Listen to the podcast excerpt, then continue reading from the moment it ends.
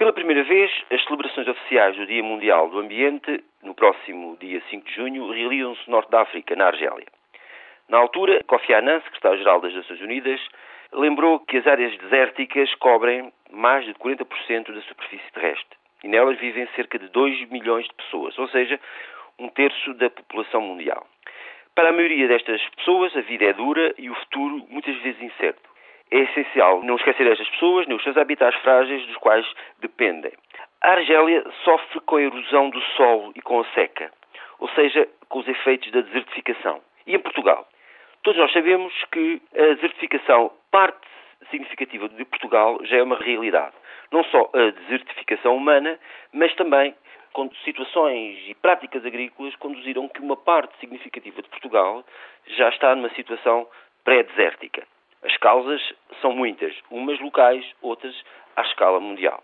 Todos nós sabemos e conhecemos as famosas campanhas do trigo que conduziram a uma erosão do solo e ao seu empobrecimento.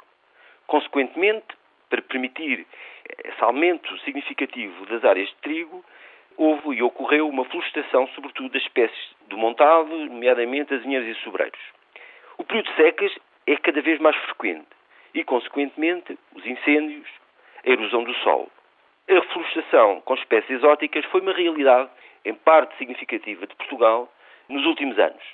Tudo isto conduz a que também este Dia Mundial do Ambiente, que é dedicado à desertificação, deva ser discutido em Portugal, porque Portugal também já sofre com o impacto e com a situação pré-desértica que é uma realidade já no norte da África.